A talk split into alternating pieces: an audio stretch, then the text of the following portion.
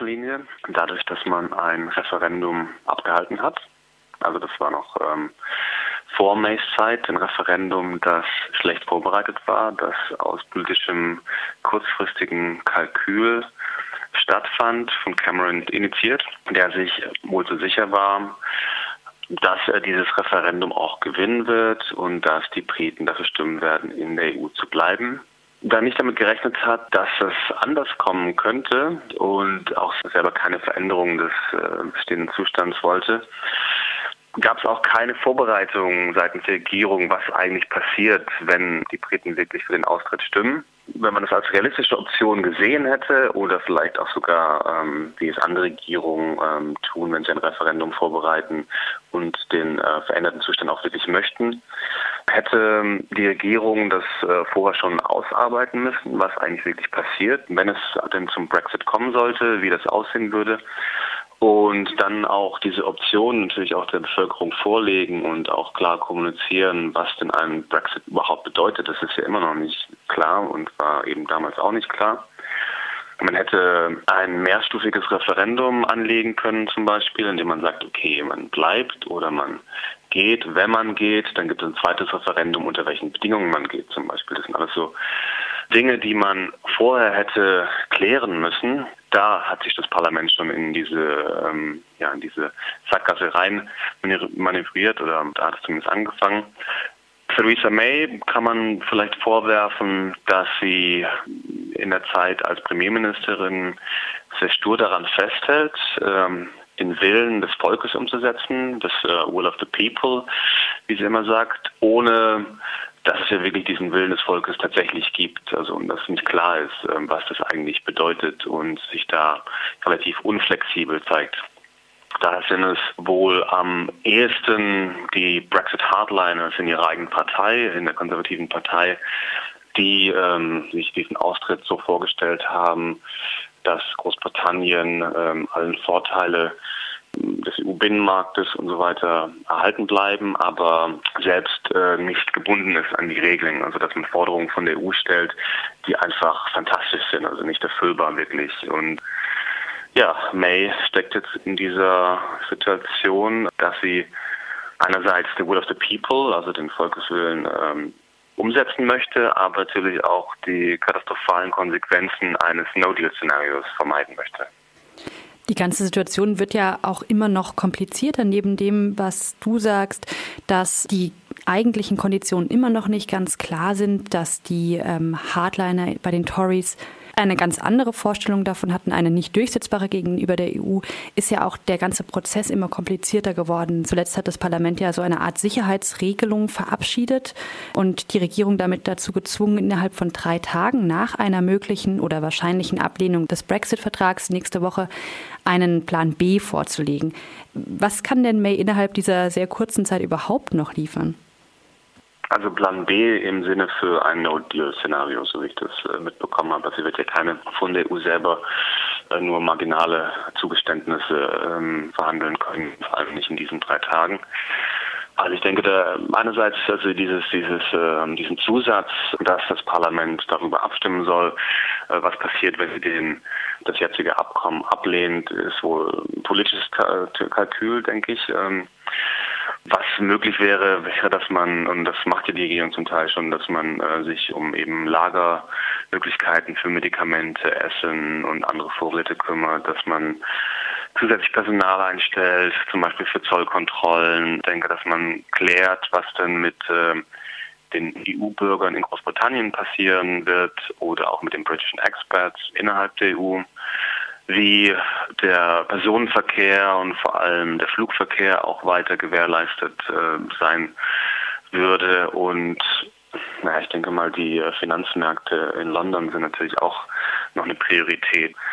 Also ich denke, das sind vielleicht so Dinge, die May ähm, noch irgendwie weiter klären kann und vorlegen kann. Aber das sind auch schon Prozesse, an denen die Regierung auch schon am Arbeiten ist.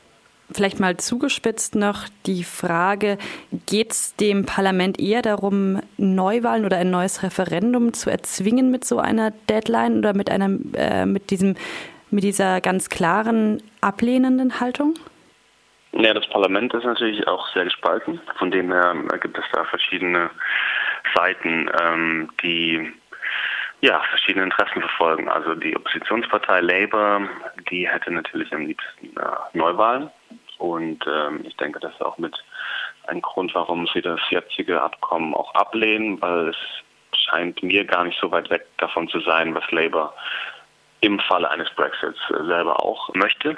Die EU-Gegner in der äh, konservativen Partei, die haben natürlich äh, ein Interesse, möglichst klar aus der EU auszuscheiden und ja und nicht länger nach einem Brexit dann europäischer Gesetzgebung und Rechtsprechung zu unterliegen. Also warum es, warum das Parlament so gespalten ist und warum es keine Mehrheiten für das jetzige Abkommen gibt, ähm, liegt einfach an den verschiedenen Interessenlagen. Es gibt ja auch keine Mehrheiten für Neuwahlen oder es ist auch nicht für ein zweites Referendum, was dann wieder diejenigen wollen, die wirklich ähm, Brexit vermeiden wollen sagt Dr. Marius Guderjan von der Humboldt-Universität zu Berlin.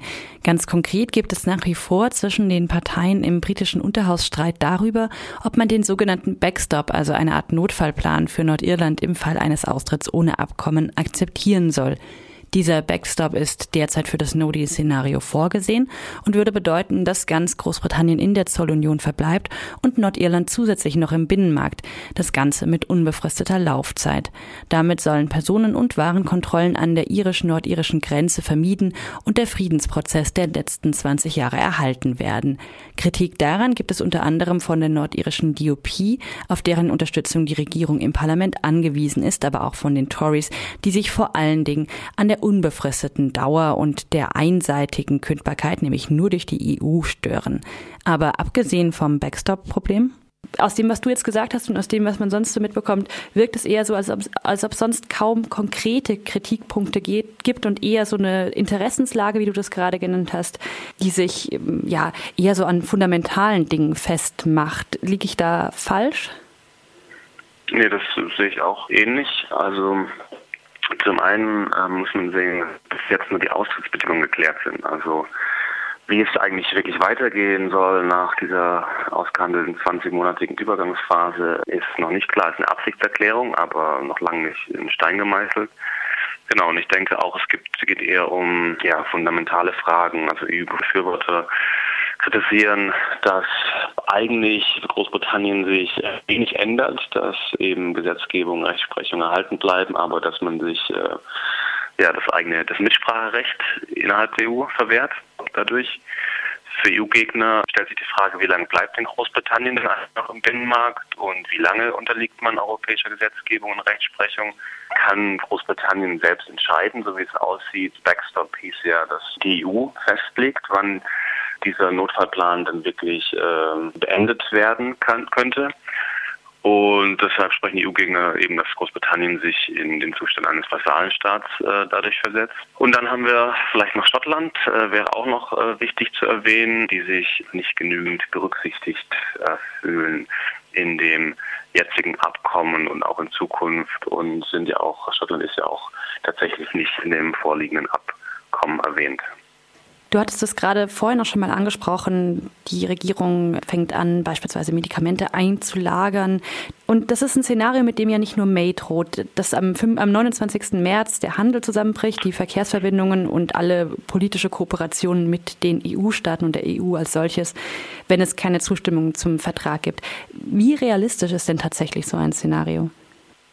Also Fakt ist, dass es im Moment eben keine Mehrheiten für das jetzige Abkommen gibt, für Neuwahlen oder für irgendwelche anderen Optionen. Das heißt, wenn das Parlament sich nicht einigen könnte, dann scheint es so, als ob es zu diesem No-Deal-Szenario kommt. Es sei denn, ähm, es würden vielleicht noch ein paar Änderungen verabschiedet werden oder äh, manche Politiker, die zwar rhetorisch äh, ganz klar gegen das Abkommen sind, bekommen noch kalte Füße und ändern dann noch ihre Meinung wäre eine Möglichkeit.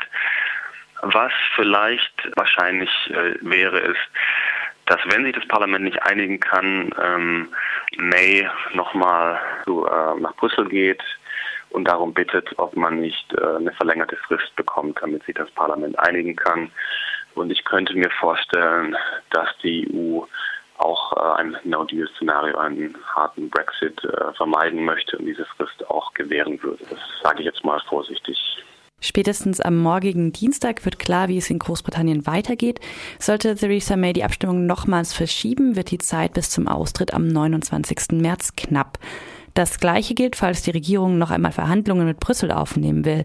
Gestern Abend wurde nun gemeldet, dass die EU einer Verschiebung des Austritts Großbritanniens zustimmen will, sollte Theresa May nach einer Niederlage im Parlament darum bitten.